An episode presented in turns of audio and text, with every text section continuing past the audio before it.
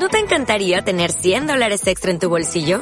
Haz que un experto bilingüe de TurboTax declare tus impuestos para el 31 de marzo y obtén 100 dólares de vuelta al instante. Porque no importa cuáles hayan sido tus logros del año pasado, TurboTax hace que cuenten. Obtén 100 dólares de vuelta y tus impuestos con 100% de precisión. Solo con Intuit TurboTax. Debes declarar para el 31 de marzo. Crédito solo aplicable al costo de la presentación federal con TurboTax Full Service. Oferta sujeta a cambios o cancelación en cualquier momento. Bienvenidos al lonchito número 262, donde hablaremos de un título llamado Zombie Vikings. Hablaremos de el tema random de la semana que es de, de, de los juegos de zombies y las noticias de la semana. Así que comenzamos.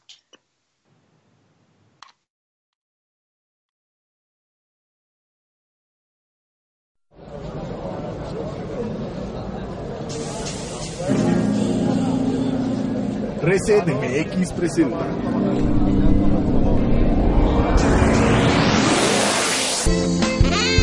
Reset Lab.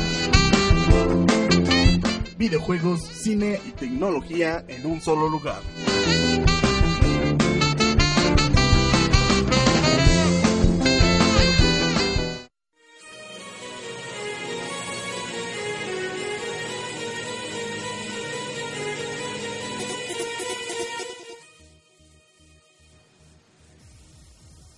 Muy buenas noches, escuchas, queridísimos escuchas. Estamos en un lonchecito más, el número 262. Es un placer estar en este miércoles este, platicando con esta mesa redonda que, que ahorita los presentaré en, en, un momento más y hablar esto de videojuegos, pero ustedes saben que soy una persona bastante alegre, bastante feliz comúnmente, que a pesar de la vida diaria y los este y el caos de, de, de la labor, pues estamos aquí para echarle ganas a, a esto del mundo de los videojuegos.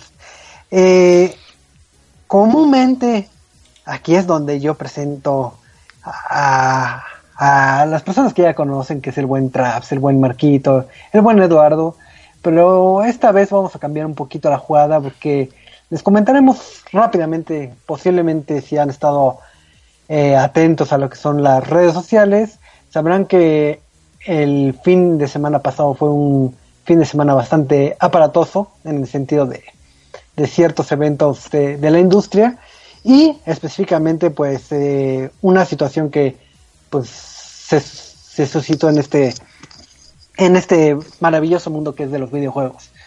Digo nada más en ámbitos este rápidos pues hubo cierto accidente donde se vieron involucrados varios medios que estaban este los medios de screen de gamer style de, de Reset MX. De hecho, eh, Eduardo también sufrió ahí unas lesiones en este accidente automovilístico.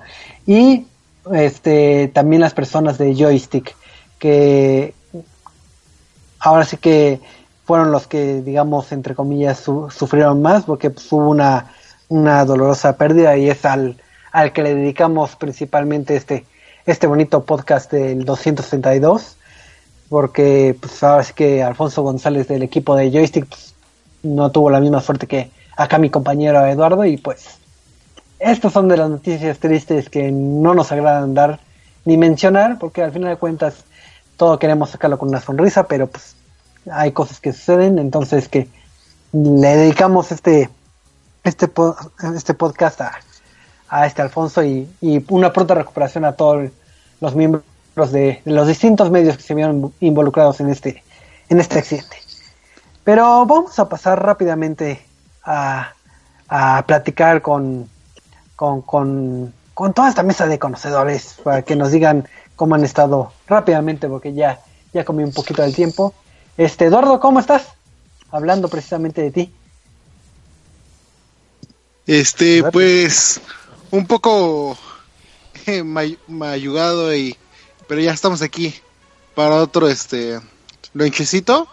Y sí, como lo comentaba Choco, este, ahora sí que desde el fondo de mi corazón eh, se lo dedico a pues, los medios que no solo los medios que nos están acompañando ahí en este en nuestro accidente, sino a, ahora sí que agradecido a todas las personas que nos estuvieron eh, apoyando por más mínimo que sea con sus mensajitos en redes sociales y todo esto Este, neta que aquí es cuando nos dimos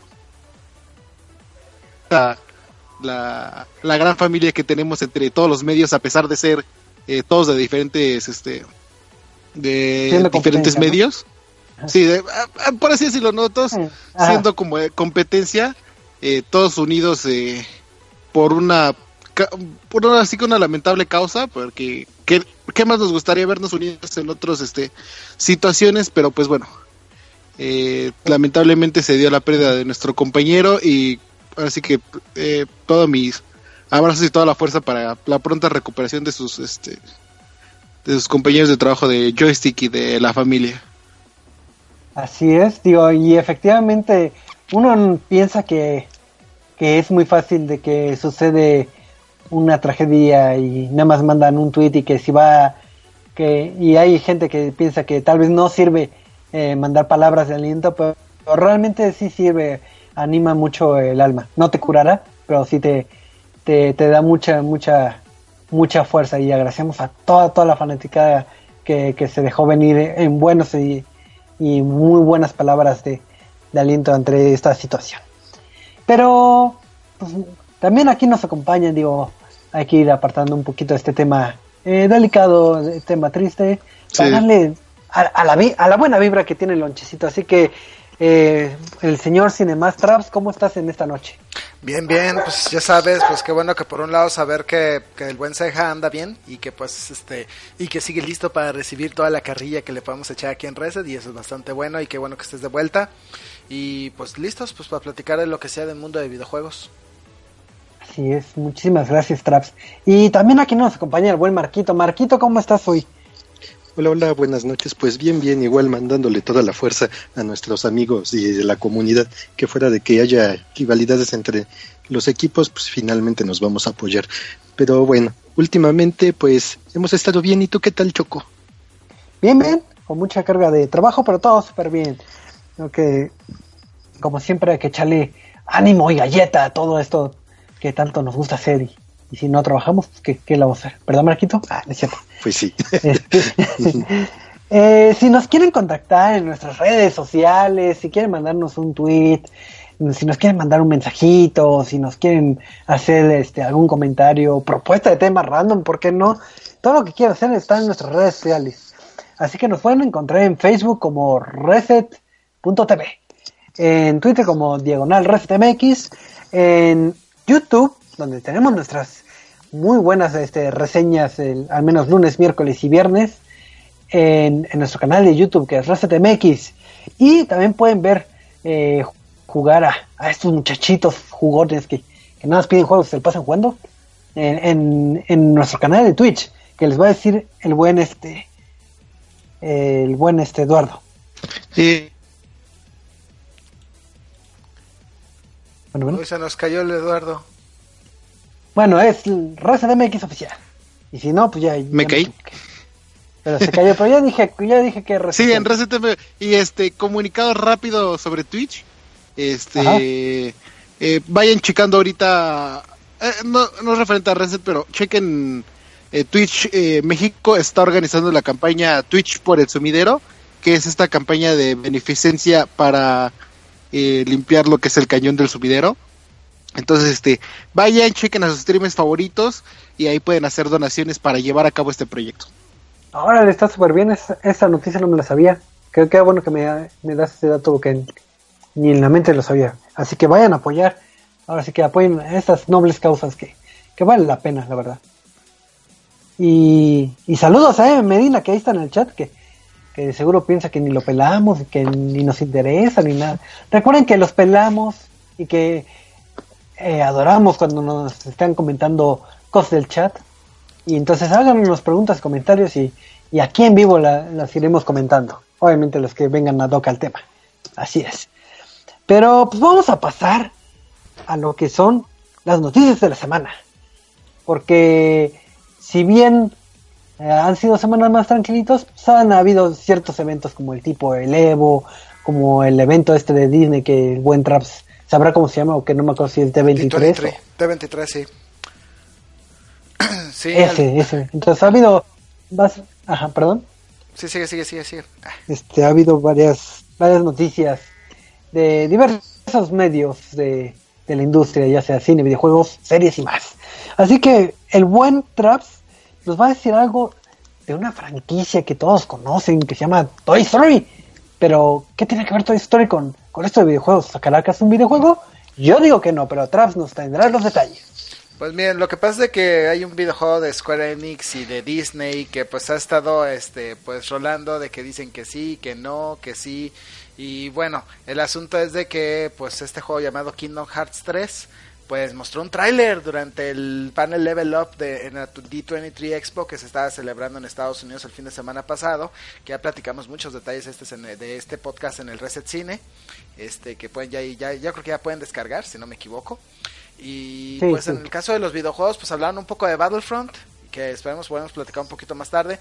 Y del otro lado fue Kingdom Hearts 3, el cual pues este nos mostraron ahora sí que un, poco del gameplay, en el cual pues nos muestran a Sora, a, Goofy y a Donald, pues este pronto entrando en el mundo de Toy Story. Y si no me equivoco, aquí la misión está inspirada un poquito en Toy Story 2 porque se ve que de pronto vemos al trío pues primero pelear contra Heartless en el, en el cuarto de Andy y después, a pesar de que el trailer está en japonés, te, está, se, ve claro de que tienen que salir de la casa de Andy y dirigirse a la juguetería del, del pollo, ¿no? No sé si recuerdan este gordito vestido de pollo que termina robándose a Woody. Y es entonces donde pues tienen que investigar este dentro de la juguetería de este mono pues qué está pasando. Y hasta eso pues vemos un gameplay bastante interesante porque vemos durante la batalla que Sora se puede trepar a unos robots muy similares al villano de Toys, al villano de las series de, de Boss Lightyear y utilizarlos como mechas para atacar este pues ahora sí que una gran cantidad de, de, de Heartless. Y si no me equivoco, este otro detalle interesante es de que de que van a sacar este que van a que no que comentó Tai Yasue que que que de, que de Disney no hay límites, está hablando de que pudieran entrar incluso elementos de Star Wars o de Marvel si es necesario, pero lo que se ha confirmado hasta ahora es de que van a estar este Cenicienta, va a estar este Toy Story y va a estar Big Hero 6 que bueno, pues ustedes saben esta esta película que ya ya tener una serie de televisión y Enredados también va a estar dentro de este juego. Habrá, habrá, a ser interesante ver cómo se pueda jugar con esta con Rapunzel, ¿no? Que como ustedes saben, pues con el pelo largo, pues de pronto tenía unas habilidades que pues de pronto se notaron en la película que puede usarlo como cuerda, como, como trampa y pues quién sabe. Pues ahora sí que vamos a ver qué es lo que puede hacer Sora aprovechar del cabello de Rapunzel, ¿no? Y pues básicamente es esto. La verdad es que el trailer se ve muy bonito y creo que ya todo el mundo está esperando que ya digan una fecha decisiva para Kingdom Hearts. Solamente dijeron 2018, pero no dijeron una fecha. Que es lo que todavía la gente todavía sigue. ¿Por qué? ¿Cómo la ven? Pues como cuánto tiempo yo esperando un Kingdom Hearts. ¿Un ¿El 3? ¿El 3 como más de 5 años? Pues, ¿cuándo salió Creo que el 2? cuando digo, sin contar las las, las el, el, el Beer by Ride y todos las y todos los juegos que han salido. ¿Y ni los remasters? Y los remasters, creo que pues una secuela directa desde el 2007 que no ha salido una secuela directa de Kingdom Hearts. Sí. No, pues sí, ya lleva bastante rato. Yo me perdí, la verdad, porque de, de repente vi que salía 2.1, 2.3, 2. Y yo, no, no entiendo, no entiendo. Ya no supe qué orden y ya mejor no. Ya ni, ni hice el esfuerzo para intentar entender la que De pronto ve la saga de Roxas y de pronto dice Roxas que ya no tiene Las de Key. Las de Key, no, o sea, sí está en un momento de decir, ya, por favor, ya queremos volver a otra vez ver a Sora y, y es lo que uno quiere ver, ¿no? Más aventuras de Sora y de todo el, y de todo el elenco, ¿no? Ya se está viendo también claro de que el, el, amigo de Sora, este Kairi, si no me equivoco, ¿cómo se llamaba este, el de pelo gris?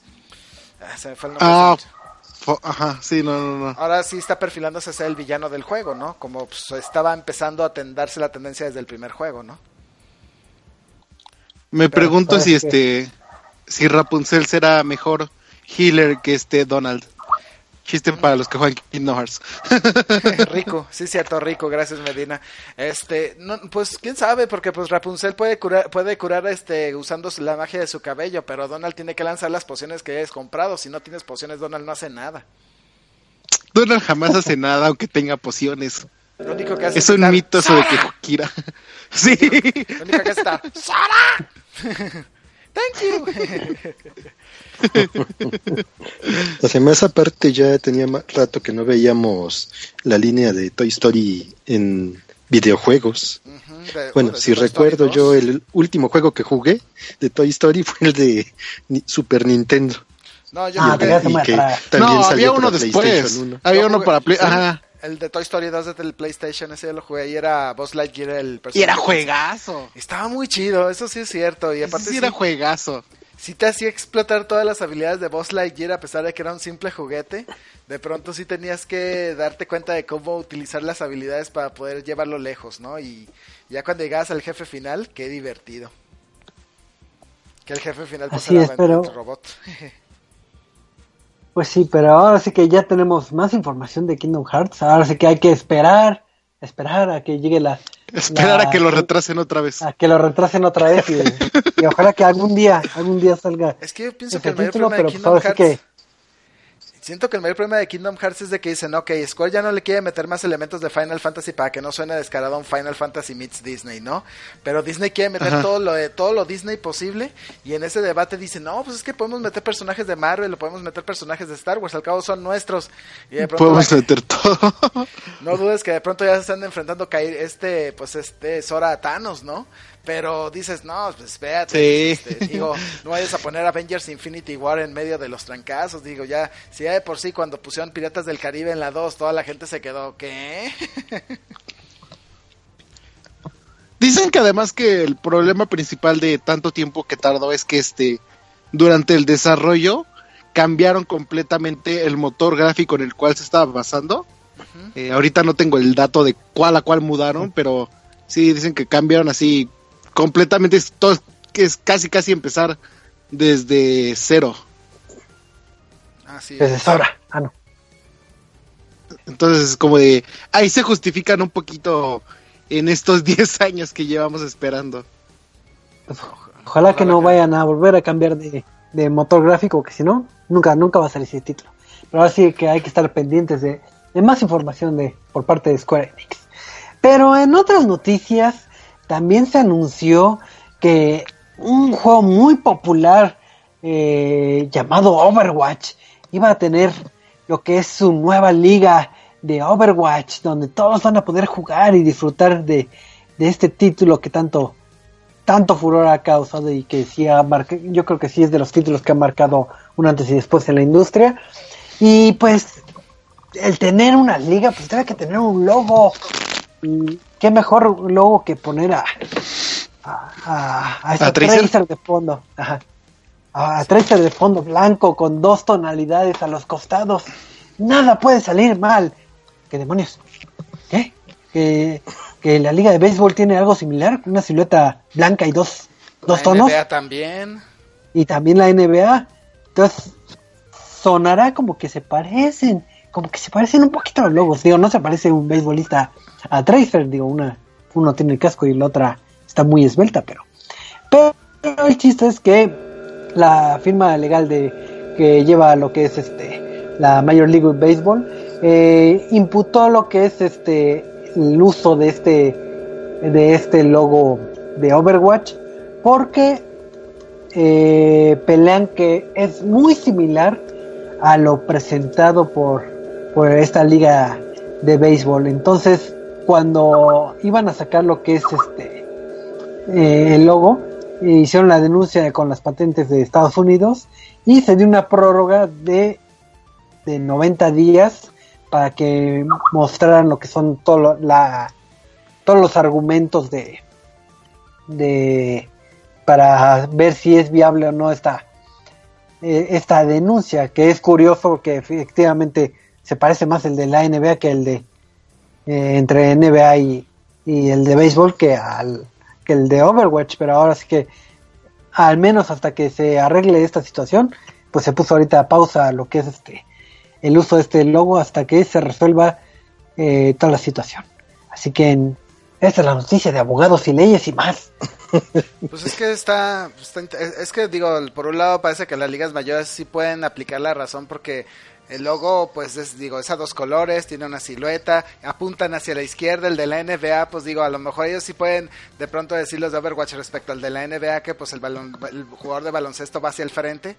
y entonces dicen, no, no es igual, pero el de las ligas mayores está pues similar, entonces lamentablemente pones a Overwatch que digo, sí, está creciendo y está ganando mucho dinero contra una liga que ya tiene años de experiencia en cuestiones legales y en cualquiera de esas se las, se las revierten y se, se acabó el logo de Overwatch League, ¿no? Sí, pues ahora sí que hay que esperar a ver qué, qué procede legalmente, porque ahí sí no, no somos expertos en, en este rubro, pero pues ahora sí, para que la gente no se confunda y qué tal si quiere ver las ligas de béisbol y, sin querer se metan a un stream de, de Overwatch. Digo, puede pasar, puede pasar. A mí me ha pasado dos veces al día. Así no, que ver béisbol. Oye, que ver los rojas de Boston y terminan viendo a los Tracers de Boston, ¿no? O algo así. Pero, digo, siendo sinceros, la gente de las ligas mayores, pues, oye, no es la única liga que tiene ese tipo de logo, tú lo dijiste, la NBA lo tiene, lo tienen como ocho ligas en Estados Unidos, las ligas también en Canadá y hasta la y hasta ¿cómo se llama la la IndyCar también tiene ese logo, entonces sí, hasta incluso la liga mayor de gaming que existió en, la década Dejas, es lo que te decía, Tras. Deja todo eso, la MLG tiene ese mismo eh, diagrama de logotipo. Pero supongo que cuando tus equipos valen 20 millones de dólares, pues creo que quieren exprimirle un poquito desde ahí, ¿no? Incluso el logotipo de la Liga de Fútbol de aquí de México es similar. Bueno, no similar, no que esté corriendo el jugador con una pistola, pues, pero hay colores que contrastan de fondo. Bueno, el logo, de la liga, de la primera división mexicana sí tenía una similitud con el del béisbol, ¿eh? eso sí es sí, cierto. una silueta. Sí, ya cuando se volvió en Liga MX ya quitaron ese logo y ahora es algo más, este, pues, Más me. Más, más mexicano, algo así. más ah. mexicano. Pero pues ahora sí que hay que esperar a ver qué resolución se da. Entonces si ya ven que tiene otro logo, pues es que perdieron. Pero pues ahora sí que en esto de exprimir dinero y demandas, no arreglas. Pero vamos a pasar a otra noticia muy, muy bonita que, nos va a dar el buen Eduardo. Algo sobre mensajes de error y, y cosas demás. A ver, ¿qué, qué pasó, Eduardo? Una noticia muy bonita para Choco.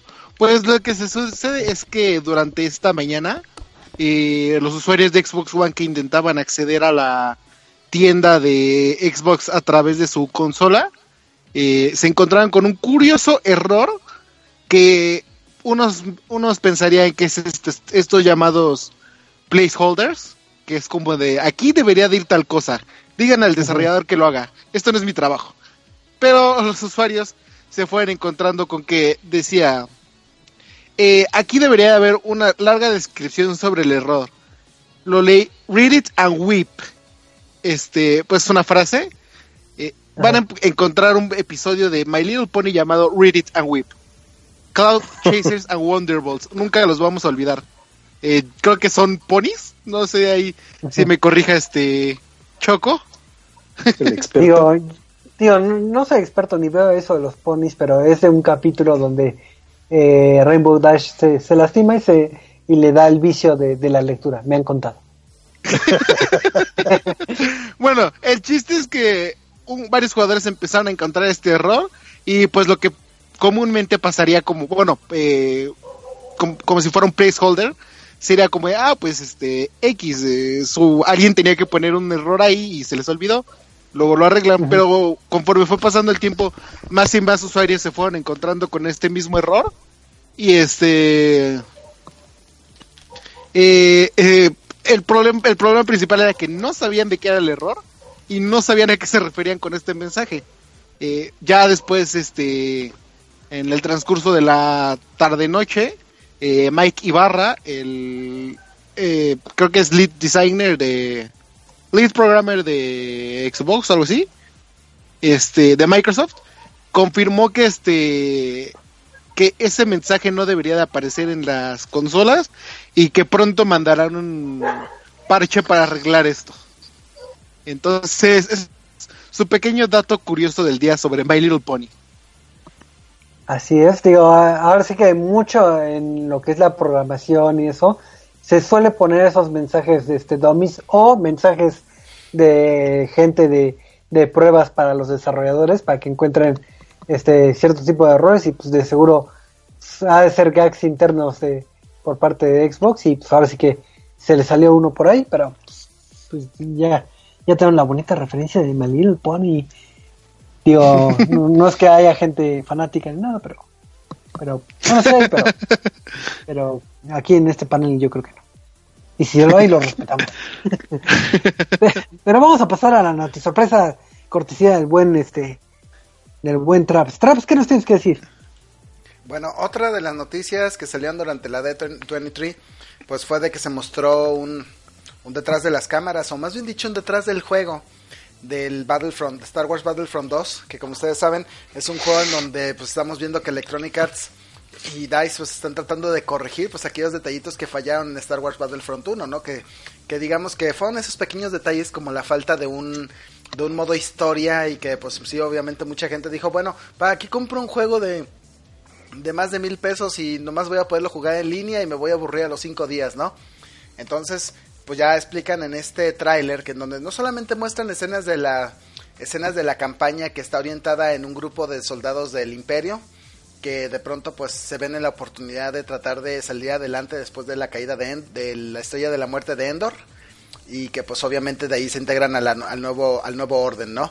Y esto pues este también pues nos muestra cómo fueron desarrollando los efectos visuales de las, de las cinemáticas, de cómo fueron desarrollando partes del juego. La verdad es que el tráiler está muy chido y creo que ahí sí es donde nos damos cuenta de que ahora sí le metieron un poquito más de ganas a lo que fue el primer Battlefront. Entonces, este, pues a mí se me, la verdad es que el trabajo que muestra, pues ahora sí que no solamente al director Mark Thompson, a los actores del juego, que pues digo, finalmente los que hacen los motion captions para los para las cinemáticas pues nos dan una demostración de que ah, sí le, le metieron un poquito más de corazón y pues sí nos promete no solamente el hecho de tener un modo historia sino tener ahora sí batallas en diferentes escenarios del, del universo de Star Wars y no solamente de la trilogía original sino de la trilogía de las precuelas y también de la trilogía que se está desarrollando actualmente ¿cómo la ven? No, pues muy bien para... Hay mucha fanaticada de que no le gustó mucho el, el primer título, pero ya el segundo creo que hemos hablado también en otros lonchecitos que, que se asemeja más a, a lo que había sido el juego original por lo que por lo que comentaban ustedes los conocedores, porque yo no, yo no, yo no sé eso de Star Wars, yo no sé eso de las espaditas, pero pero Eduardo, te tengo dos preguntas. Ya vamos a empezar, Choco. que nada más son dos preguntas. Uno. a ver, dos preguntas. Ok, este Star Wars Battlefront 2, a tu perspectiva de videojugador, ¿es lo que siempre esperaste de la franquicia Battlefront o, o nada más nos están vendiendo este mentiras? ¿O, o, cómo, ¿O cómo lo sientes tú? Pues mira, después de lo, la entrega que fue Battlefront 1 en, a cargo de DICE y de EA, ya, ya es como un poco lo vemos con mirada precautiva para, para ver qué, este, qué es lo que está pasando. Pero sí, todo parece indicar que Battlefront 2 es lo que debimos de haber recibido en este en Battlefront 1 para Xbox One y PlayStation 4. Eh, o también lo podrían ver como un remaster de lo que fue el Battlefront 2 de Xbox original y PC. Ok, entonces ya si lo dijo Eduardo es que tiene el sello de calidad. Que Eduardo, así como lo ven, es un conocedor. Y Eduardo, tengo otra duda. Otra duda. Eh, ¿Existe de casualidad el Jedi Gris? No, Choco, no existe. ¿Seguro?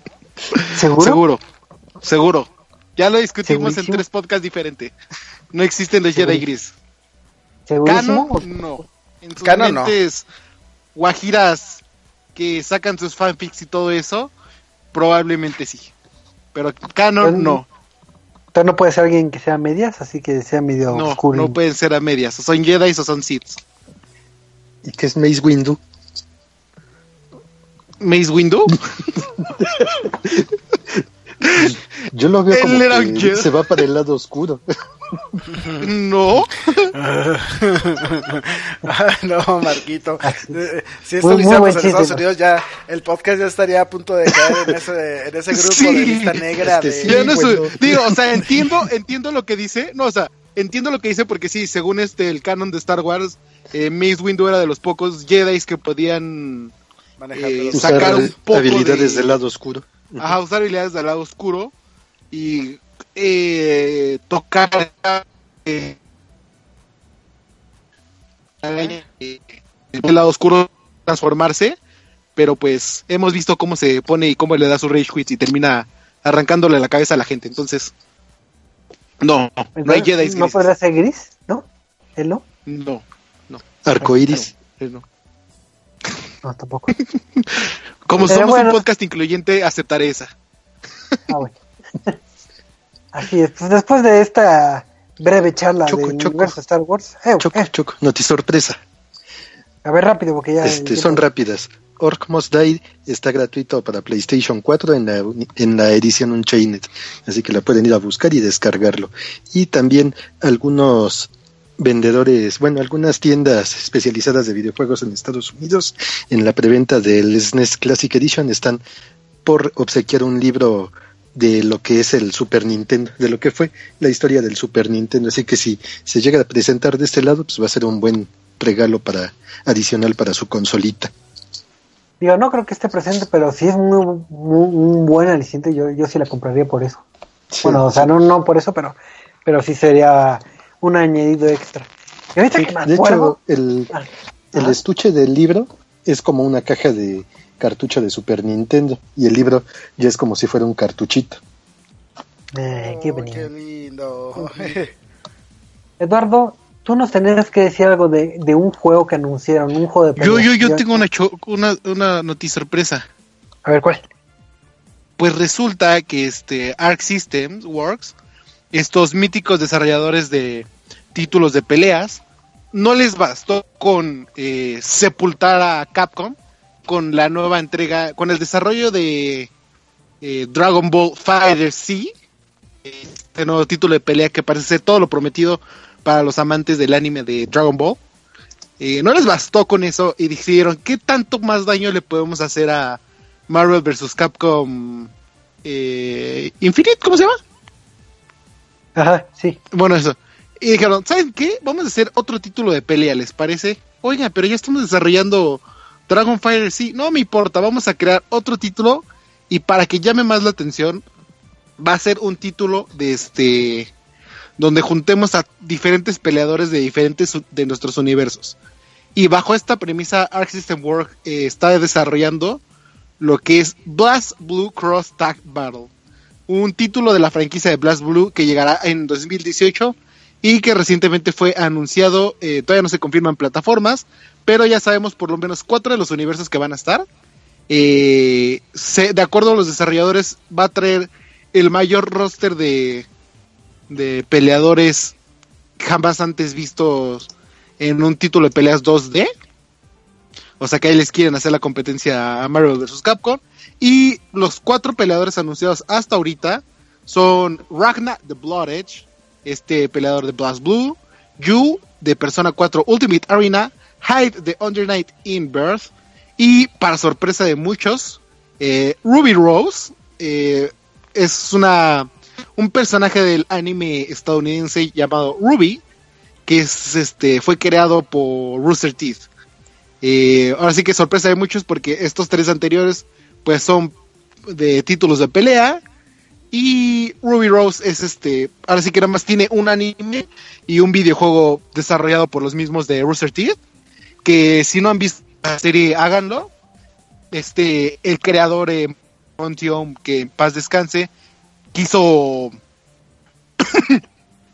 quiso convertir lo que es este el anime japonés y darle su toque americano y pues de aquí resultó Ruby eh, que ha llevado cientos de premios eh, en Japón ya es considerado uno de los mejores animes y pues ahora está bajo Arc System Works para un título de pelea entonces este todo parece indicar que Arc System Works va por todo y no quiere que el mundo sepa lo que es Marvel vs Capcom o Street Fighter o nada al parecer nuestro este predilecto desarrollador de videojuegos de pelea ya está de regreso y viene con todo. Ustedes qué opinen, chicos. Digo, yo soy muy fanático de la serie de Blast Blue. Digo, me encanta, me encanta el apartado gráfico y, y las mecánicas del juego de peleas. Es increíble. Entonces, cuando vi este anuncio, también me emocioné mucho que dije, ah, ya llevaba rato que, que, que no teníamos juego, el último creo que era el Crono Fantasma o, algo así, creo que se llama, y, y me emocioné al verlo, pero cuando vi eh, el roster, sí me, me agradó más, principalmente porque estamos viendo contenido que es principalmente oriental, pero también eh, cosas del occidente, como es de esta serie de anime que nos comenta este, eh, el buen Eduardo. Por eso le dije, Eduardo, tienes que verlo porque sé que es muy fanático de, de este de Ruby. así es. Entonces, pues ahora sí que va a ser unos buenos años para los juegos de peleas. Y curiosamente los que lideraban comúnmente eh, esta, este género, pues parece que han sido opacados. Digo, ya, ya veremos en unos meses cuál es el resultado final, pero ahora sí que también una de mis franquicias este, favoritas de peleas no le está yendo nada bien y no creo que le vaya nada bien, que es este Marvel vs. Capcom, pero pues, eso ya hablaremos cuando salga el juego. Así con, y deja todo eso después de decir que nadie recuerda a los X-Men y que por eso no los ponen, pero ponen a peleadores que la mayoría de los fanáticos de Capcom ni en su, su vida lo han visto. Que ya hasta se me olvidó el nombre de este nuevo peleador que van a introducir. Uno morado, ¿no? Ajá. Así que yo no sé quién eres, pero te voy a decir un morado. pero así es, pues ahora malas decisiones a, mi criterio, pero ya esperen próximamente la reseña cuando salga el juego. Pero vamos a mm. pasar, hablando de reseñas, vamos a pasar a la reseña de esta semana, que va muy a la par de la temática del tema random que hablaremos eh, más adelante, que es un juego de zombie vikings. Un juego donde combinan zombies y vikingos si son las modas ahorita en, en, medios como videojuegos, como en cine y, televisión, ¿por qué no combinarlos en un juego? Y así que Trav se dio a esta bonita aventura de, disfrutar el juego y, él nos va a comentar de qué trata Zombie Vikings y si está bien la ecuación o es toda una locura y si vale la pena comprarlo. Así que Traps, cuéntanos un poquito. Bueno, pues como ustedes saben, hace algunos años una compañía llamada Zoink hizo un juego llamado Stick to the Man, que era un juego pues un tanto de plataformero de un hombre que tenía un poder que le permitía atraer a sus este a cualquier enemigo y pues estos poderes mentales le permitían pues seguir adelante en el juego. Lo que lo cierto es que era un juego que tenía una cantidad de comedia que hizo que pues el juego fuera más exitoso por la historia que por la manera de jugarse, ¿no? Entonces, pues pasan unos años y deciden agarrarse estos desarrolladores que si no me equivoco son de Suecia, agarrar de, pues por un lado la mitología de su país, que bueno, como ustedes saben, Suecia pues es, fue antes tierra vikinga, entonces de pronto decidieron agarrar un poco de la mitología nórdica. Y por otro lado, pues agarrarse, pues ahora sí de la tendencia actual que es lo de los zombies, ¿no? Entonces vemos una combinación muy extraña con los vikingos zombies o zombie vikings, la cual pues nos, este, pues es un beat'em up, podemos decir que como lo es Castle Crashers o como son el de las Tortugas Ninjas. Y esto pues nos permite jugar, bueno, este es un juego multijugador que lo pueden jugar ya sea en línea con otros tres amigos o también lo pueden jugar pues este con amigos este en el mismo en la misma consola con controles separados. Y esto pues este pues básicamente pues digamos que el beat'em up pues es lo que tenemos que esperar, ¿no? Avanzar en el juego, darle la torre a cuantos enemigos se nos ponga enfrente, conseguir ítems para seguir este, mejorando nuestros ataques y vencer a algún jefe que pudiera aparecer en el camino y a veces meternos a algunas situaciones extrañas que, que a veces rompen un poco con la, con la, se puede decir con lo del vive de up, como algunos acertijos o incluso el tener que vencer este a un equipo de fútbol. Digo, no exactamente el fútbol que conocemos, sino uno que se llama fútbol y que pues, la verdad es uno de los momentos más hilarantes que yo vi en, este juego, ¿no?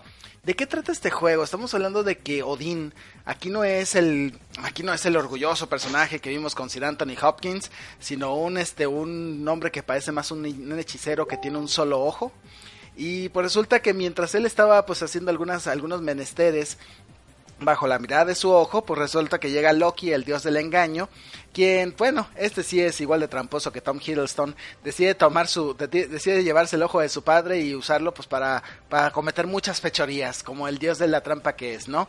Es entonces que Odín pues decide buscar a ver quién le puede ayudar y cuando se da cuenta que todos los dioses están en, de fiesta de, de fiesta en fiesta, pues decide entonces este generar a cuatro guerreros vikingos que revive de la tumba, por eso son vikingos zombies Pero estos zombies vikingos no, obviamente no van a ser el clásico que vayan a ir por cerebros así nomás. Tenemos allá cuatro guerreros que son muy distintos entre sí. Ahí tenemos una exjugadora de fútbol que es una mujer gigantesca que parece de esas cantantes de ópera wagneriana, pero que también tiene, pues obviamente que ya está muerta, pero que es sumamente fuerte. Es digamos que, que para curiosidad de todos, ese es el personaje pesado del grupo. También tenemos este a una a una vikinga que pues fue criada por cuervos y tiene cuerpo de cuervo. Entonces esto le permite pues este momentos planear sobre el enemigo y que obviamente cuando la vimos pelear pues chilla como un cuervo. También tenemos ahí este a un, a un vikingo que de pronto pues este murió tratando de pescar un pulpo, un calamar, bueno, de hecho un pulpo y de hecho este pulpo y el y el vikingo se fusionan para generar un monstruo que también puede de pronto utilizar los poderes mágicos del pulpo para espantar a sus rivales. Y finalmente uno que se llama Pinchito, que es bastante curiosa la traducción que le hicieron al español. Y que es este, pues básicamente como si mezclaras al demonio de Tasmania, un zombie y un vikingo, lo cual es bastante divertido. Entonces, pues vemos este grupo de vikingos, Gunborg, Sigurd, Hedji, que es Pinchito, y Cuerva, o Cauca, que pues deciden pues ahora sí unir fuerzas, obedecer las órdenes de Odín y tratar de encontrar el ojo de Odín. Pero esto pues obviamente no sin encontrarnos con situaciones hilarantes en las cuales se van encontrando los personajes, como reencontrarse con su pasado y reírnos un poco de él, encontrarnos a Loki en una situación muy apurada con una bruja muy fea que intenta ligárselo, o con partidos de, de fútbol, que como les digo, esto genera un total de 25 niveles y algunas subbúsquedas que pueden encontrar en el camino, así como algunos subjefes que van desde el clásico mono grandote que tienes que esquivar sus ataques hasta un ataque con caca de pescado. Sí, caca de pescado. bueno, esto pues este obviamente si les aburre andar avanzando 25 niveles en un cooperativo de 4, después pueden ponerse a jugar contra, contra sus propios compañeros en un modo arena en donde pueden este, escoger 5 escenarios y agarrarse a cates entre, entre todos. Así como que de pronto dices, ¿sabes qué? Vamos mejor, mejor hagamos un smash con estos personajes y sí, ya nos puede a ver quién sobrevive a estos trancazos. Lo cierto es de que podemos aquí escoger un perso eh, cualquiera de los personajes. De hecho, si les aburren estos cuatro, conforme avance el juego van a salir más personajes, como uno que domina el hielo, otro que es larguirucho y muy rápido. Entonces, Así que no faltan personajes que, escoger. También pueden escoger el arma con la cual pelear y las armas tienen diferentes efectos. Algunos golpean más fuerte, otros te permiten moverte más rápido, otros te permiten curarte mientras golpeas a los enemigos y unos incluso te permiten liberar más fuerza cuando ya estás a punto de morir. Y también tenemos runas. Estas runas alteran las estadísticas de los personajes y te permiten incrementar un poquito más este pues las habilidades de, de ellos durante la batalla lo curioso de todo es que, pues al igual que en Castle Crashers y otros juegos, también los personajes pueden, pueden hacer movimientos cooperativos. Por ejemplo, pueden llegar a un punto y subirse a una especie de mecha de zombie gigante y cada uno puede controlar un brazo como si fueran los Power Rangers. Un brazo, una pierna y tener de pronto una enorme máquina de matar pues mientras avanzan. O también pueden generar una torre pues clavándose las espadas mutuamente eh, de manera de que de pronto pueden tener una especie de, de que el personaje que está hasta abajo los pueda arrojar como un proyectil conforme también vas avanzando en el juego, también puedes recibir la ayuda de un cerdito que puede lanzar proyectiles o te permite saltar alto y esto pues también este pues genera diferentes variantes durante el juego. Incluso si juegas solo no, no, no te vas a aburrir porque en lo que vas viendo las situaciones hilarantes que se van dando entre escena y escena, puedes ir calando nuevas este, técnicas, por ejemplo utilizar las habilidades de las runas o de pronto generar tus ataques especiales que, que se generan al apretar el botón Y lo cual pues hace que los personajes sean aún más peligrosos de lo, de, lo que se ven. De, ahí también hay que considerar que hay búsquedas que te permiten encontrar este nuevas más espadas o más runas o incluso pues este pues de pronto ir, ir viendo parodias de cosas de franquicias modernas. Incluso hay una referencia a Pokémon Go. De ahí que podemos decir el juego pues es bastante divertido tiene un gran trabajo en cuanto al un gran trabajo en cuanto a los diálogos. Podemos decir que hay una es una comedia muy al estilo Adult Swim. Entonces esperen muchos chistes que algunos sí, sí, tienen un tono a veces muy pesado que no lo puedes poner, no se lo puedes poner a un niño pero también hay momentos en los que los diálogos sí te ríen por, sí, te ríes por la constante burla de, de, otras culturas europeas, de que de pronto se ríen de los franceses o se ríen de los suecos o se ríen incluso de, de culturas que todavía no existen, hacen referencias a sitios web, de pronto mencionan Yelp, mencionan este mencionan de pronto Facebook y cosas por el estilo, o incluso una parodia, una parodia de un comercial de bebidas energéticas. Hola Nelly. El guion de Zack Weinersmith, quien hizo el webcomic Saturday Monday Break, va a ser real, es bastante bueno y, y, seguramente es lo mejor que tiene el juego. Se van a andar riendo constantemente de los chistes que va poniendo este hombre y pues y hacer que pues este generar una parodia de vikingos que hará reír a cualquier vikingo que a cualquier escandinavo que se le cruce en el camino, ¿no? Y aparte el diseño de los personajes es bastante bueno, ¿no? O sea, la verdad es que los, el diseño de los, es, bastante adorable y podemos decir que, que, por ejemplo, Pinchito, a pesar de ser el personaje más letal, como si, me, si mezclaras al demonio de Tasmania con Wolverine, de pronto dices, híjole, si lo quieres tener cerca casi lo abrazas porque dices, parece de peluche el, el, zombie, el zombie, ¿no? O ver a Loki que pues parece más un comediante de stand-up que un, que un peligroso villano, ¿no? Y aún así te da una risa. De ahí, pues el punto débil del juego es el gameplay. La verdad es de que el control es bueno, pero hay un problema, conforme vas avanzando en las escenas, cuando llegas a enfrentarte a un grupo de enemigos, la pantalla se reduce. Obviamente esto pues ayuda un poco para si tienes interacción entre cuatro jugadores, pero cuando juegas de uno solo con una pantalla grande, realmente te sientes que te pierdes un poco y prácticamente a veces nomás rezas porque le estés golpeando bien al enemigo o sepas lo que estás haciendo porque los enemigos atacan de muchas maneras y hay momentos en el que sí necesitas tener un punto visible para saber qué están haciendo y poder contestar el ataque, ¿no? De ahí este, incluso, pues hay veces de que de pronto se te atraviesa el cerdito mascota que es inteligencia artificial y te hace que te equivoques en golpes clave y esto puede, pues de pronto, pues dejarte un poco vulnerable ante los ataques de otros enemigos. De ahí, pues está, afortunadamente el frame rate no sale afectado en esto y eso, pues este, yo creo que se agradece. El juego nunca se alenta y pues yo creo que, que con este detalle que se reduzcan los, los, ahora sí que los personajes en la pantalla, pues sí favorece a un juego multijugador este local bastante bueno.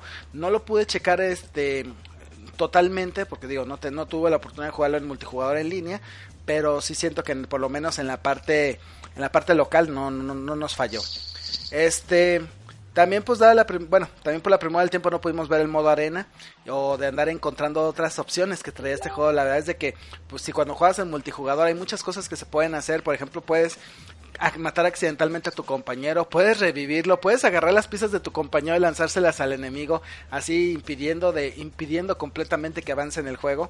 Son cosas que vas aprendiendo conforme vas viendo conociendo personajes secundarios, pero lo puedes hacer también con tus propios compañeros. Otro de los puntos que sí me inconformó un poco es que cuando abres el juego la pantalla de carga es lentísima. Y yo creo que es porque no este, como que a los productores les faltó hacer esto de andar metiendo sus logos o cualquier cosa que se pudiera mostrar mientras se carga el juego. Y eso es algo que si es un poquito fastidioso les lleva como un minuto y medio cargarlo y esto puede frustrar a muchos jugadores que ya están acostumbrados a que, a que la carga se da en 30 o 40 segundos, ¿no? El diseño de producción pues está bonito, realmente los escenarios se ven padres como en cartón, los personajes también pues son como personajes de cómic que se van moviendo y hay algunos momentos en que hasta parece que intencionalmente todo es de papel, ¿no? Lo cual pues nos hace pensar un poco en Mario Paper y la verdad es de que pues en ese trabajo lo hicieron bastante chido y realmente se ve hilarante, ¿no? La banda sonora es muy pegajosa, este podemos decir que hay momentos en que ese tono gracioso que le meten al juego ayuda todavía a ser más hilarante este juego de zombies, este juego de vikingos, realmente nunca sientes que estás jugando un juego de terror, de hecho no lo es, es un juego que está súper orientado en la comedia. Y incluso si hasta le pones pausa, hay una canción que es bastante pegajosa que habla de que, perdona, salí a tomarme un break y lo va repitiendo constantemente con mucho talento, ¿no? Bueno, este, ya de ahí pues podemos decir que pues sí, sí le falta algo para llegar a ser el Castle Crashers, la verdad es que Castle Crashers fue un clásico y la comparación pues sí es inevitable y yo siento que, eh, que Zombie Vikings a lo mejor sí le gana un poco en la cuestión de la historia, pero en cuanto a la jugabilidad sí queda un poquito a desear. Lo cierto es de que Zombie Vikings es un juego que realmente vale la pena jugarlo en bola porque es, realmente, porque digo, ahora sí, agarren unas cervezas, saquen el juego y se van a sentir como vikingos en el Valhalla, ¿no?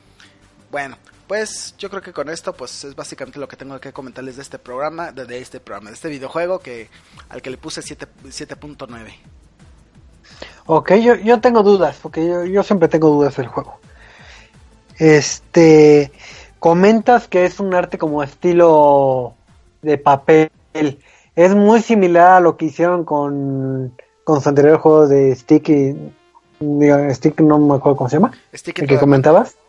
Porque me recuerdo que está como en 2D, pero con una. Como todo lo que es este el escenario se ve como si fuera como de esos libros que, abres y, sale el papel. no sé si mantienen ese mismo apartado gráfico. Sí, sí, la verdad es de que, este, ¿cómo se llama el juego de, de Zombie Vikings? Sí tiene ese, esa sensación de que estás jugando en un libro, de, en un libro donde las, donde de pronto, de esos tipo 3D, donde las figuras sobresalen de los fondos, ¿no? Lo cual pues hace que pues sí, este, sientas que más que jugar un juego, estás este, abriendo un libro y estás moviendo a los monitos que están en el libro, ¿no? Ok. Yo tengo otra duda, porque yo, yo tengo muchas dudas. Es que eres bien dudoso. Me quedo calladito dentro. Sí, sí, soy un poquito dudoso. Este, eh, a ver, ya se me está olvidando. Ah, una pregunta. Eh, si bien eh, el apartado de comedia es este es primordial en este título, supongo que viene el audio en inglés y los subtítulos en español.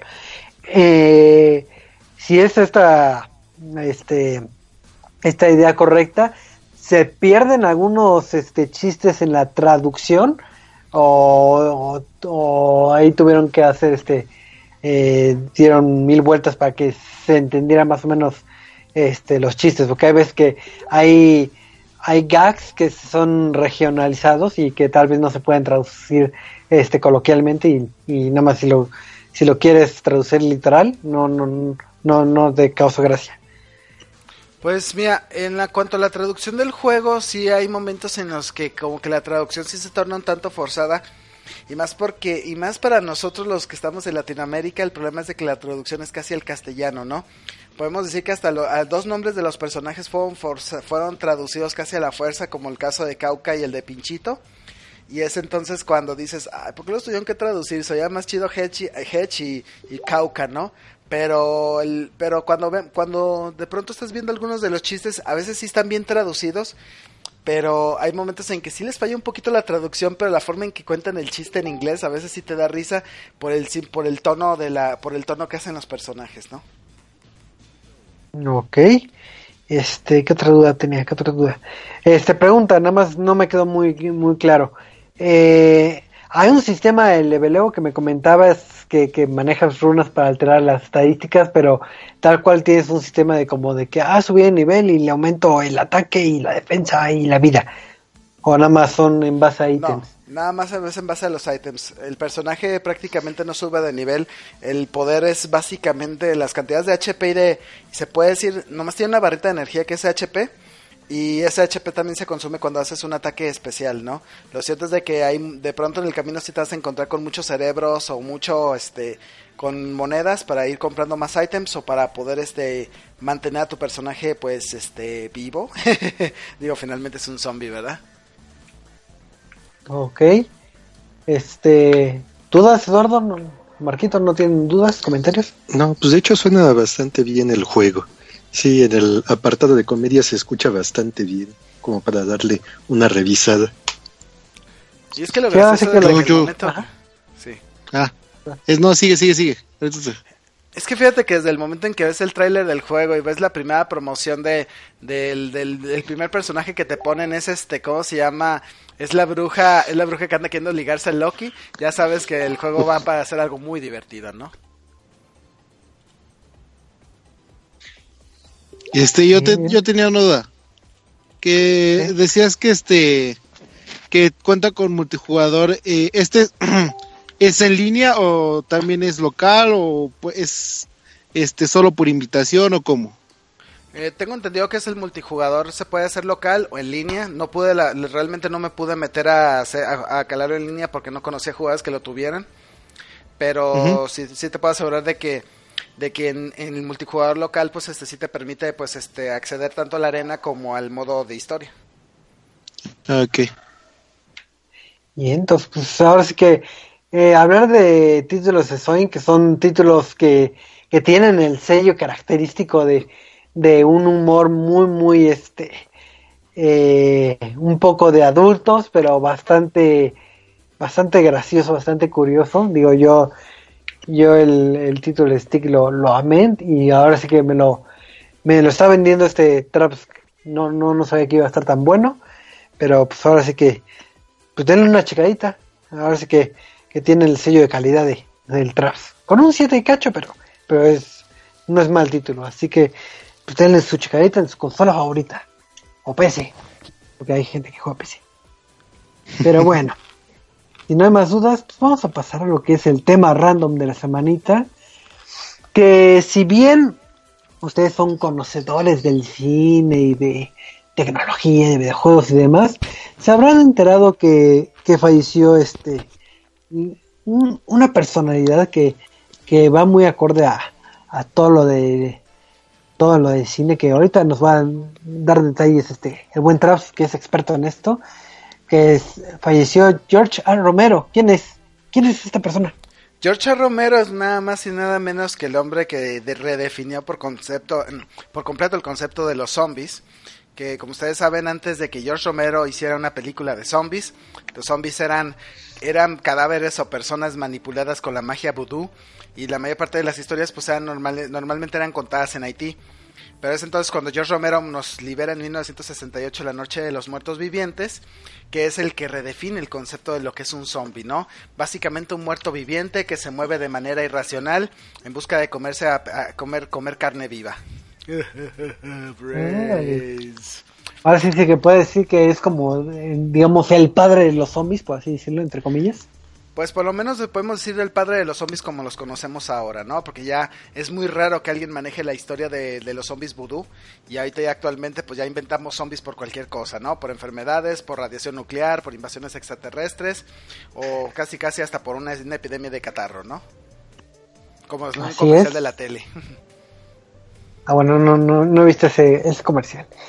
Pero si bien ahorita nos ha detallado el buen Traps quién es esta personalidad que tristemente pues ya, ya no está con nosotros y no sabemos si vuelva en forma de zombie, eh, es una persona que redefinió, como lo comenta Traps, eh, lo que es la palabra zombie, lo que es este toda esta cultura que ha impactado muchísimo en, en todos medios, ya sea en series como tipo Walking Dead, ya sean en películas como como todas las películas de zombies que se puedan imaginar, pero también en el, en el ámbito de los videojuegos también ha tenido su, su, impacto y hay varios videojuegos que tomaron las ideas de, Romero para hacer sus, sus títulos y, se empezaron a plagar como, como plaga zombie, eh, los, los títulos con esta temática. Entonces es un buen momento para, para tocar esta, bonita temática recordar los títulos zombies que hemos tenido y,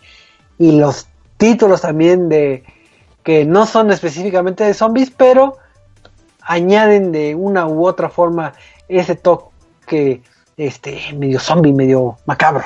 Así que vamos a recordar un poquito de estos títulos.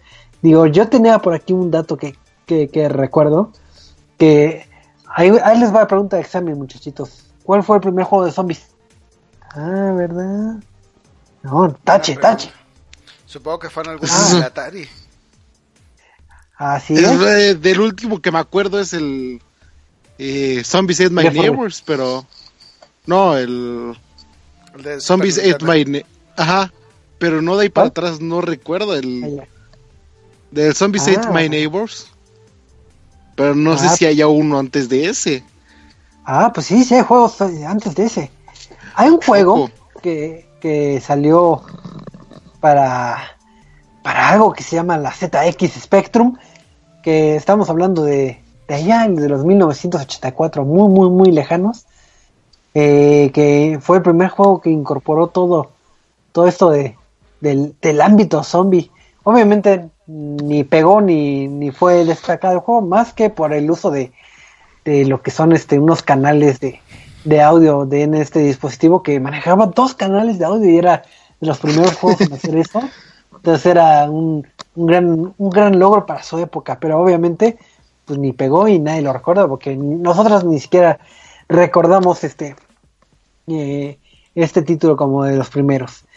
Pero lo que sí podemos recordar es que ha estado presente en, varios títulos que yo recuerdo antes de tocar el que acaban de mencionar. Creo que antes salió también el ámbito zombie en un, en un título que se llama Wolfenstein, que creo que es más, más de antaño que, que la de Zombie Ate My Neighbors. Que si no mal recuerdo, hay ciertas escenas donde los nazis se hacen zombies y tiene una pistola que, que, dispara desde, su pecho. No sé por qué, pero, pero, pero son zombies y nazis. ¿Ahí sí eran zombies? Sí, sí eran zombies. Sí, sí, puedo casi, casi jurarlo. Digo, no lo voy a jugar ahorita para descubrirlo, pero, pero sí, según yo. O sea, me acuerdo del. Del, ro del BK Robo Hitler. Ajá. Que era el jefe final, pero no de eso de que eran zombies. No, no, no, me acuerdo. Digo, no, no todos los nazis, pero hay, una parte donde salen estos nazis este, eh, mutados que tienen una pistola en el pecho y, y son zombies. Y están más locos. Y, y también, según yo recuerdo, creo que también la serie de Doom tiene zombies. Sí, sí, es lo que estaba pensando. Sí, tiene demonios, zombies, marcianos. es que el problema es eso. ¿Son zombies o son demonios? Porque en Doom, pues básicamente es este. Todos los demonios que pasan a este plano. Pero nunca hace mención de zombies. Pues. Según yo, sí son zombies también. Digo, hay demonios y demás, pero también hay zombies. Pero, ¿Sabes, cuál otro, ¿Sabes cuál otro juego tiene ah, zombies? Yo. Este, el Ghosts and Goblins, el primerito de el primer ah, juego de la serie. Pues lo primero que iban matando ah, este Arthur eran zombies. Sí, sí, sí. Ándale, sí es cierto, el Ghost, and, Ghost and Goblins del 85 también. Ya muy, muy antaño ese juego. Uh, cuando éramos jóvenes. Ah, no, no es cierto. Ahora, creo yo, si Jason califica como zombie, pues también tuvo su juego para el NES, que me ah, parece que también se podía jugar en modo este, multijugador. un ah, juego de 10 Sí, pero creo que Jason nunca se consideró realmente un zombie. Bueno, más bien pues como no, ¿verdad? Porque sí tenía cierto grado de conciencia. Era más bien un ser endemoniado. Sí.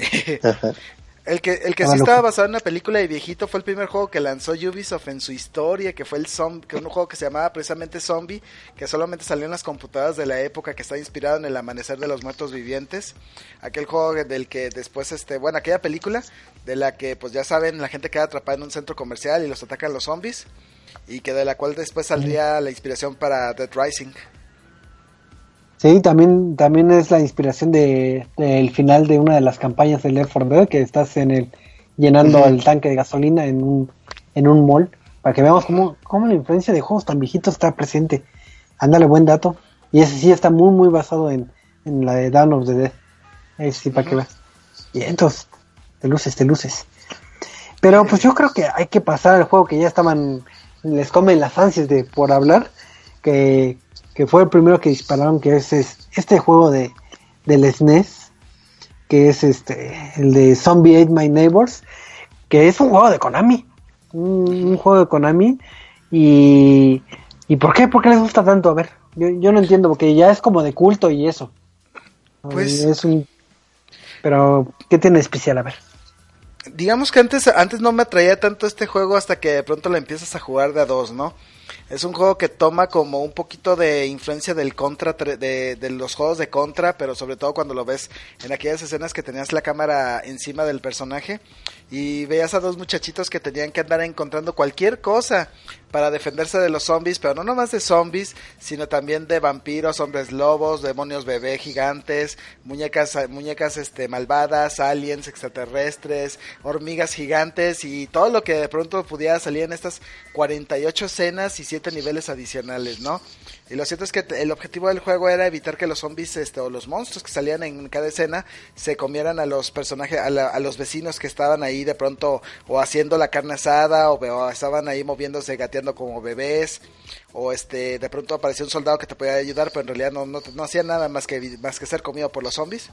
Entonces este pues era así como que un juego en donde tenías que matar a los zombies y salvar a la gente no y hacer dinero para tener mejores armas conforme avanzabas el juego Órale, y aparte todo, si no me recuerdo, es muy caricaturesco todo este, este título, no, no es ni siquiera cercano a realista ni nada, pero he oído mucha fanaticada que, le encanta ese, ese título, digo, yo nunca, nunca lo jugué, siempre me quedé con las ganas, pero, pero ahora sí que ustedes sabrán por qué, por qué les gusta tanto. Y yo creo que de, de, de Zombie My Neighbors y para atrás, creo que todavía no, no se popularizaba tanto lo que es este eh, eh, la adicción de tener títulos con esta temática, pero hubo un juego que sí cambió este lo que es este el paradigma de, de esto de los zombies. Y es un juego que creo que todos lo han jugado en su vida, al menos uno, dos o tres juegos, que es la, la serie de Resident Evil, que, que en sus primeras iteraciones sí tenía eh, mucha este eh, mucho simbología para, para lo que es este el survival y lo que es realmente un, un, un ataque zombie. Ya después que se haya desvirtuado un poquito la franquicia ya es otra cosa, pero, pero aún, ¿ustedes han jugado Resident Evil? ¿Les suena ese juego? pues, de hecho, el primer juego que me asustó fue ese, el Resident Evil 2. Ese Choco, pero cada que- un amigo. Ajá. Cada que hagan referencia a Resident Evil tienen que hacerlo con la vocecita del juego. Por favor, un poco Ah, ¿cómo de re- respeto. Resident Evil. Ahí está, ya, Bueno, Ah, sí. Ese juego me lo prestaron para el PlayStation 2. Y sí, fueron de mis primeras pesadillas zombies de videojuegos. Pues si no mal recuerdo, creo que siempre, bueno, el primer Resident Evil también eh, estaba como a la par de lo que fue Silent Hill, digo, no, no es de zombies ni nada, pero, pero creo que eran como los juegos élite de, de, como de terror, ¿no? En, en aquella época, si no mal, si las fechas no me, no me fallan. Y, y fue una buena época, tam- estos dos juegos, tanto en la temática zombie, eh, hicieron este mucha labor como también en la temática de terror. Así Entonces, es. Yo creo que... Ajá. Yo creo que Resident Evil pues sí marcó de pronto junto con Silent Hill ese momento en el que de pronto sí se valía hacer juegos que no solamente te divirtieran sino que te tuvieran sumamente asustado, ¿no? De hecho no, de hecho eh, fue de los primeros juegos en donde dices creo que no voy a apagar la luz porque realmente me estoy me estoy haciendo Sí. entonces, Y creo que voy a prender el radio, unas veladoras, un crucifijo. casi casi. Pones No, de cabeza que- al santo.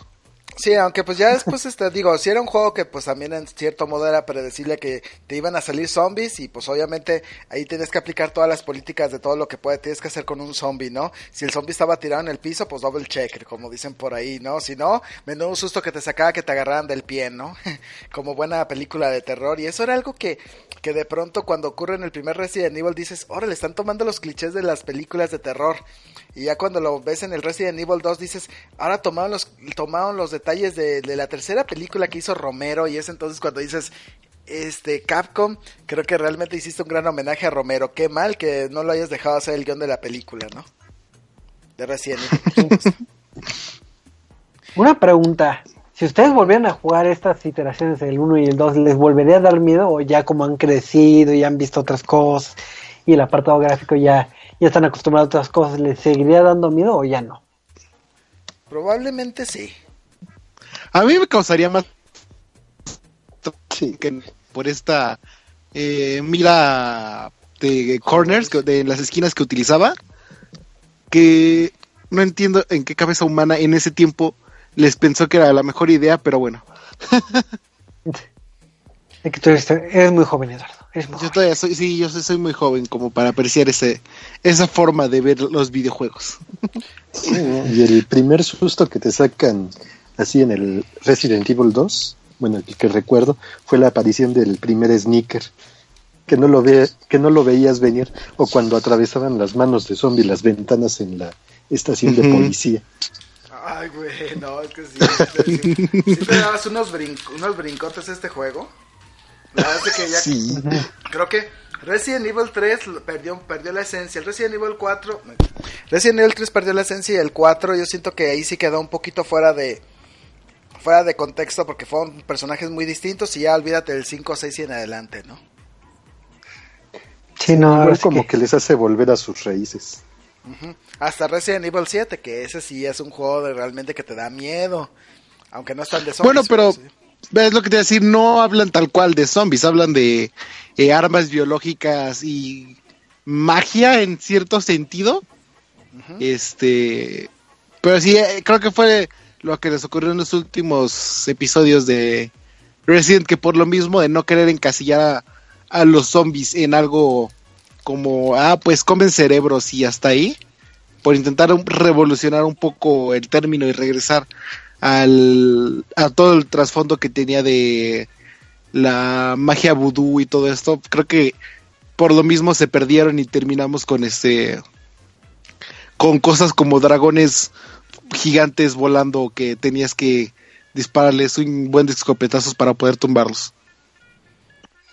Oye, y otro juego que otro juego que salió casi al mismo tiempo que Resident Evil y que yo creo que mucha gente lo recuerda porque los que no tenían dinero para un PlayStation, por lo menos decían en las maquinitas me lo chutaba, los de House of the Dead. Ándale, eran clasicísimos ahí tener. En todas las eh, arcadias estaba tu típico King of Fighters y tu House of the Dead. Kingdom. Y pues, no sé si todavía está, todavía está en las arcadias, no tengo ni idea Digo, DVD. sí. Ya tiene años que no se hace hasta donde yo sé, pero, pero siempre está ahí una, una viejita desempolvada y vamos a matar zombies con pistolitas.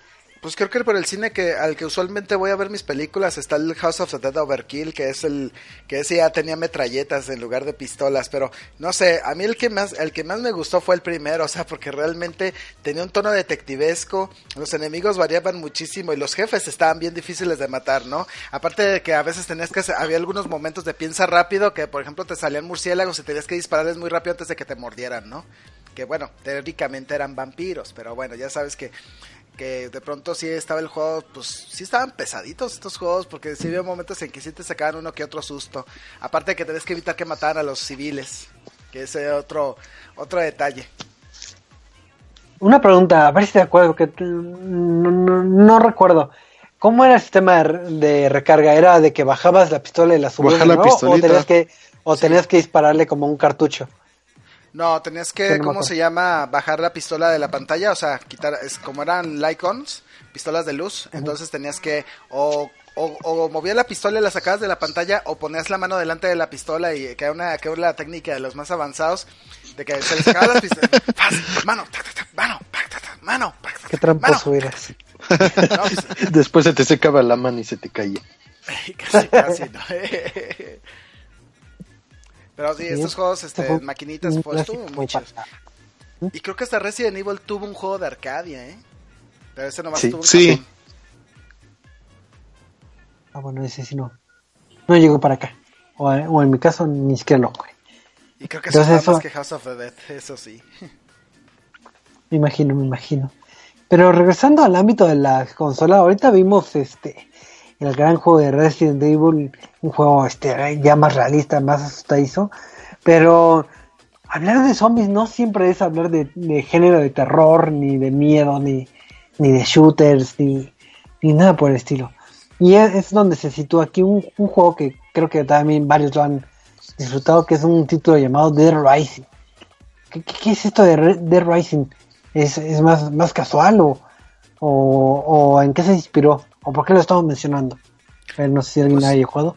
Básicamente Dead Rising, pues digamos que es el juego que de pronto toma, se puede decir, lo que Resident Evil ya había abandonado, ¿no? Que era un juego de terror, un juego con zombies y de pronto Dead Rising toma los elementos de amanecer, del amanecer de los muertos vivientes o Dawn of the Dead para mostrarnos a un fotógrafo que de pronto está atorado en un centro comercial donde los zombies están atacando en masa y en este y al igual que los personajes de la película de Romero, el personaje tiene que ingeniárselas para sobrevivir al ataque de los zombies. Y como es un centro comercial, pues encuentra un montón de accesorios que puede utilizar para defenderse, así como ropa la cual puede utilizar para, para cambiarse y, y tener diferentes looks. Y también obviamente buscar comida y sobrevivientes para poderlo salvar, aunque curiosamente a veces nunca faltaba el, el ser humano que de pronto se tornaba muy gandalla o muy desgraciado y tenías que matarlo, ¿no? Sí, pero es el, el gameplay ya es eh, menos serio, ¿no? Que, en otros títulos o no. menos terror. No, es que también hay que ver con qué compara, con qué lo comparamos, ¿no? Porque si lo comparamos con Resident Evil, pues sí, Resident Evil estaba más enfocado en un shooter de terror, pero eh, lo que fue Dead Rising 1 y 2 eh, estaba más enfocado en este es que no no no es beat'em up, es un título de acción y aventuras de supervivencia, porque hasta en el 2 todavía no, no tomaban este camino tan caricaturesco y tan este tan cómico que pues ya después marcó a la franquicia. Sí, había ciertas armas de Capcom que te ayudaban a, pues, a vencer a los zombies de una manera más fácil, pero desde el principio sí era mucho de supervivencia, desde el punto de que cada cierto tiempo tenías que ir a conseguir el este el Sombrex para ti o para tu bueno, para la niñita, este tenías que ir y regresar, las misiones tenían cierto tiempo, eh, tenías tanto tiempo para acabar ahora sí que toda la historia y lograr llegar con la militar. Entonces, te digo, los primeros dos títulos no eran tanto de este estilo de comedia y parodia que llegaron a tener este, pues ahora sí que lo que fue Off the Record y el 3 y el 4. Este, Mm, ahora sí que podría decirse que Dead Rising era como el Saints Row de los viejos de zombies. Que comienza, que comienza con su intentando competir con las demás este títulos y ya después para decir, ¿saben qué? Como que esto nos está funcionando. Vámonos full parodia y, al parecer a todos les está gustando y pues les funcionó. Aquí no le gusta matar este zombies con garras hechas a partir de guantes de boxeo, tijeras y una pila eléctrica para creerse este blanca. Ándale. Pues sí. Eh, ahora es que ahí tenemos otro título. Digo, hay varios títulos. Digo, se nos está acortando el tiempo, entonces vamos a saltarnos algunos. Y también creo que hay, hay un título que se hizo hiper, hiper, hiper popular en su momento. eh, que es la franquicia de plantas contra zombies. Que tiene zombies y plantas. Y plantas. Y creo que fue el, el mayor acercamiento de un videojuego de esa temática para llegar al público casual y que triunfó en, eh, en su momento. Ahora es que tuvimos a mucha, mucha gente jugando el título original de Plantas contra Zombies, donde ponías estas plantitas disparar a los zombies y, y ya. Bueno, ahí se pierde toda la, la seriedad y toda la ideología casi casi de los zombies pero pues es algo más casual y que ayudó mucho a, a popularizar todavía más lo que es este este este esta temática pues ahora sí que niños y grandes y todos pueden estar matando zombies Yo fíjate que con, con Plantas contra Zombies tengo sentimi- sentimientos encontrados. Por un lado encontramos uno de los mejores juegos de Defiende la Torre del- de la historia. Porque realmente es muy divertido andar alineando las plantas para generar la mejor defensa posible contra zombies que, van ca- que, que conforme avanza el juego van incrementando su dificultad. Que vemos zombies que de pronto se ponen una armadura de fútbol americano. Nos damos cuenta que los zombies son un poco, son en cierto modo un tanto inteligentes. Hay algunos que de pronto agarran una pértiga para brincarse a una planta y atacar a la que siga, a la que está atrás de ella. O incluso había un zombie que de pronto bailaba como Michael Jackson e invocaba a otros zombies al, al puro estilo de thriller y que curiosamente esto no le agradó mucho a la, a la familia de Michael Jackson que yo creo que si él, estuviera, él hubiera estado vivo lo hubiera aplaudido porque él amaba los videojuegos pero su familia pues dado que ya había fallecido el cantante pues lo tomó de muy mala de muy mal humor y, exigió a Electronic Arts que cambiara el personaje y lo pusieron pues este ya lo pusieron más como un personaje disco con afro y todo no y les digo que tengo sentimientos encontrados porque son plantas contra zombies fue un gran juego de defiende la torre pero también marcó el inicio del fin para PopCap no ¿por qué? porque cuando se dio cuenta Electronic Arts que este juego era un éxito le dijo a, a PopCap ¿Sabes qué? Enfócate a, a, a, plantas contra zombies y, hay más, y haz más cosas de esto y olvídate de Vigiguel, olvídate de eh, olvídate de pues de muchos juegos que, que andaba haciendo pues PopCap y pues ya, ya ven lo que pasó, ya, ya es una ya la firma de desarrollo pues ya prácticamente está casi desaparecida del mapa, ¿no? pues sí qué triste noticia Sí, Pero- eh, son- plantas contra zombies fue el zombie de PopCap. ándale sí o- Guan, guan, ya guan. ni me acuerdo de todos los de PopCap eh, Sí. un día Pega, hay que hacer un ah, PopCap. Estaba el del gusanito, el de Book, Bookworm. este, Ah, Bookworm. ¿no? Bookworm. que O de sea, hecho es nuestra imagen en, en un grupo privado. De, de PopCap es este el de Suma. Sí, también. Sí, Sí, también. ok. O sea, la verdad es de que Electronic Arts desaprovechó muchas de las cualidades de esa, de esa, fir- de esa firma de desarrollo, todo por querer vender más plantas y más zombies, ¿no? A Eso sí, los zombies estaban también diseñados que hasta que ya tener un peluchito de los zombies, ¿no? Y eso no, o de abrazarte a las botargas de los zombies sin temor a que, se te, a que te comían la cabeza. Ah, sí. Un ambiente más, este, Infantil. más casualón. más infantil, pero más o menos por la época, si no mal recuerdo, ah, salió un título que tanto, tanto, que a mí me gusta, que es este, el Left 4 Dead, que era lo más... Juegazo. Un juegazo cooperativo, y que yo dentro de las cosas plausibles que, que recuerdo que, que me, me llaman mucha atención es que es de los pocos juegos donde te dejan ser un zombie. Y es padrísimo ser este un zombie y jugar con tus amiguitos, etcétera, etcétera. Pero, eso ya fue hasta el 2, ¿no? O en el 1 también venía eso integrada. Creo que en el 2. Según yo es en el 2. Ajá. Si no, no mal recuerdo, creo que es en el 2.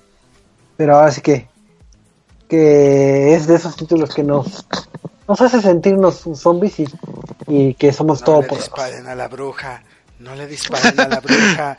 ¡No le disparen a la bruja! ¿Qué le dispara a la bruja? ¡Ah, Corra por sus vidas. Deberíamos de tener un reset juega de eso. Oye, yo recuerdo que hasta Eminem le hizo un promocional eh, accidental al juego de que de pronto decía un consejo. No le disparen a la bruja. ¡Malditos, no le disparen a la maldita bruja! Me encantó ese promocional y prácticamente hasta los que estaban en el, como en la producción del comercial se van a agarrarlo porque así se veía que hasta se desesperaban, ¿no? O sea, me encantó de esos momentos de locura de Eminem, por, inspirado precisamente en el 4 Dead. Así es. y más que nada, lo, lo padre también del 4 Dead es que es mucho de cliché, que era lo que comentábamos hace rato de que no, pues estamos en el, en el, como en el centro comercial y hay que llenar de gasolina para, para que nos podamos ir en el carro o de que vamos con, con los militares.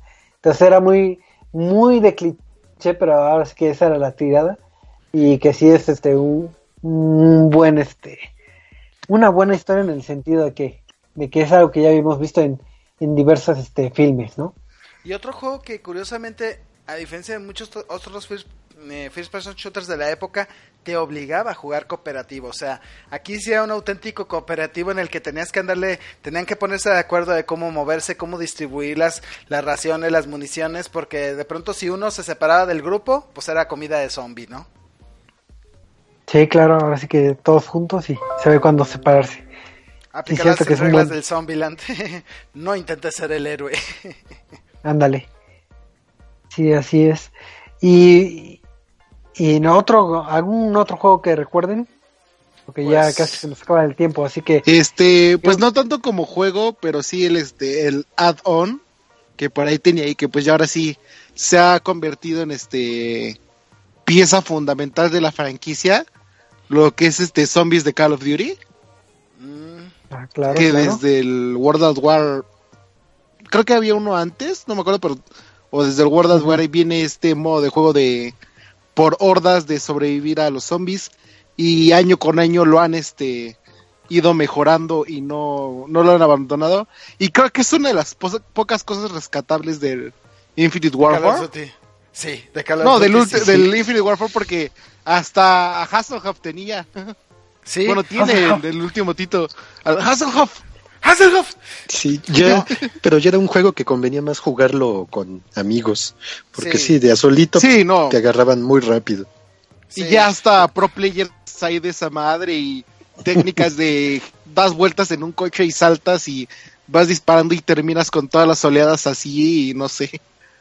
No, la verdad es de que esos juegos sí ya este, se, han, se han vuelto cada vez más elaborados, que de pronto ya tienen actores invitados, como menciona ya ahí, eh, hubo uno que donde se narraba Hasselhoff, otro donde la narración la hace Kevin Smith, o sea, ya le están metiendo ahí mucha personalidad a este, a este modo de juego que pasó de ser, digo, en el caso de World at War, no solamente fue un este un modo de juego que realmente divertía jugarlo en bola, sino que hasta se volvió un juego standalone en iOS. O sea, yo recuerdo que salió el puro modo zombie en iOS para que lo pudieras jugar en tu tablet, aunque claro, no se jugaba igual, pero decías, no manches, o sea, hasta ese punto, hasta ese punto llegó el éxito del, del, del que pues ya es parte indispensable de cualquier Call of Duty.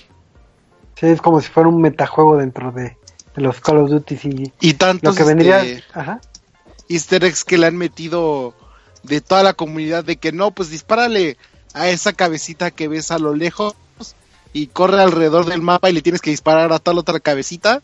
Es como, ¿en qué momento en su sano juicio se les ocurre o qué tanto tienen que minar los datos para descubrir eso? Ah, bueno, sí, no, no, no dudes el poder de, de los videojugadores. Y les voy a dejar dos preguntas para cerrar este tema. Una pregunta es una que nos hicieron en redes sociales de cuál de los títulos de zombies es el que más les ha asustado y la otra ahorita se la digo. Así que, Marquito, ¿cuál es el que más miedo te ha dado? No, pues ese de Resident Evil 2. Ándale. Sí, ese sí, de plano no, no era un juego adecuado para jugar en las noches. Yo no me les estoy diciendo que, yo no me digo que nos está faltando una franquicia que es de las que más miedo da, pero ahorita, ahorita les digo. A ver, din, din, de una vez. A ver. Ni más ni menos que Dead Space. Sí, te me Oh, sí. Sí. ¿Son Sí, zombies no. esos del espacio? ¿Son Se supone que sí.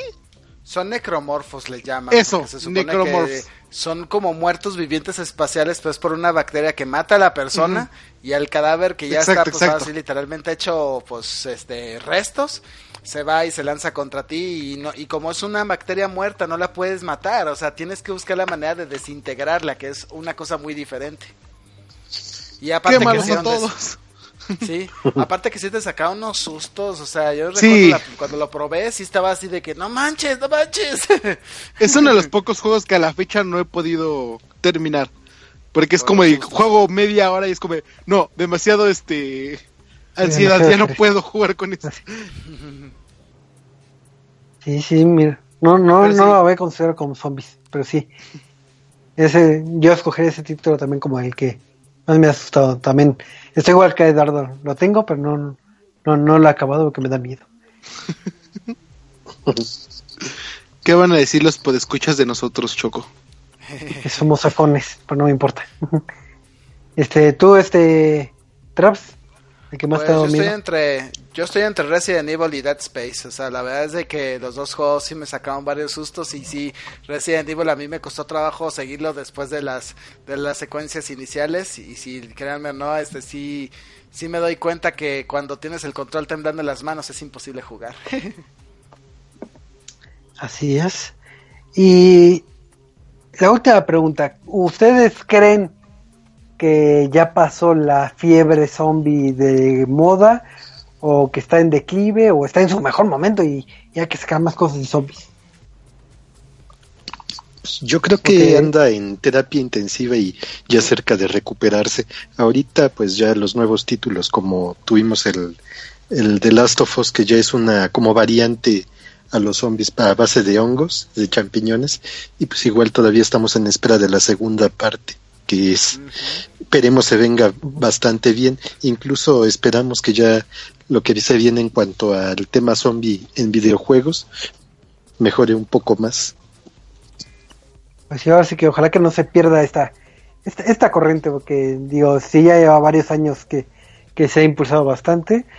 Yo siento que sí va un poco en declive, pero si no aparece algo, algo de moda como los vikingos que, que pegó en unos, hace unos años y ahorita también ya como que va de salida, eh, pues ahora sí que Sí, pues ahorita también, también sin Kojima, este, bueno, ya están por relanzar un título basado en sus personajes, pero pues ya a modo zombie.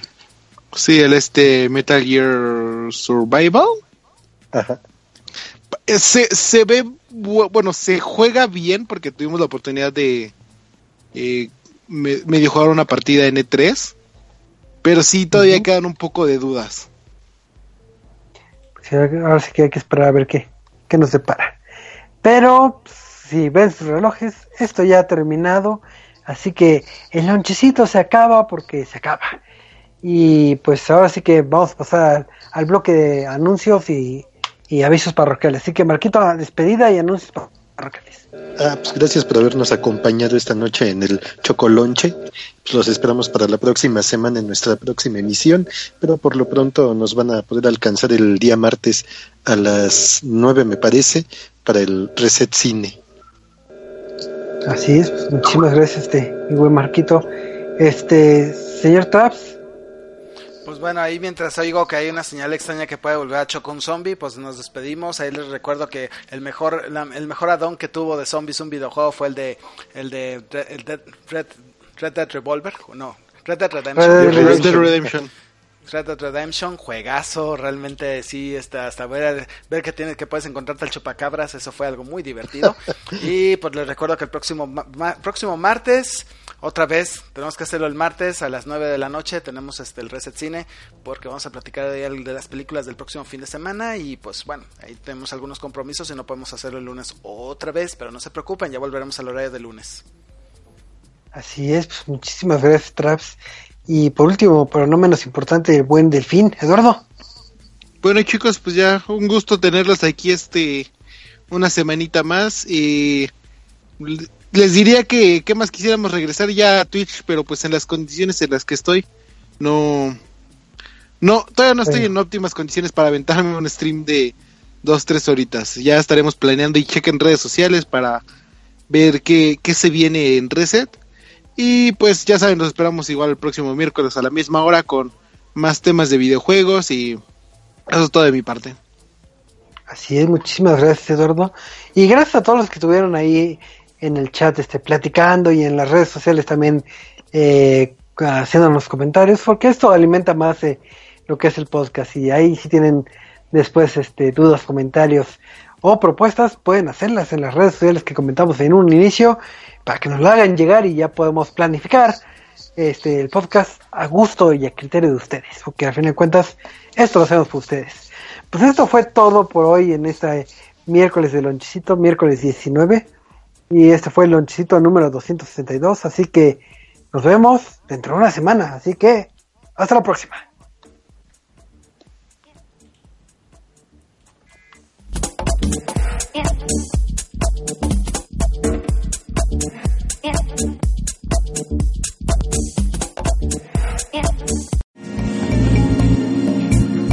Acabas de escuchar Reset Lounge, un podcast de Reset MX. Recuerda buscarnos en Twitter, Facebook, iTunes y YouTube.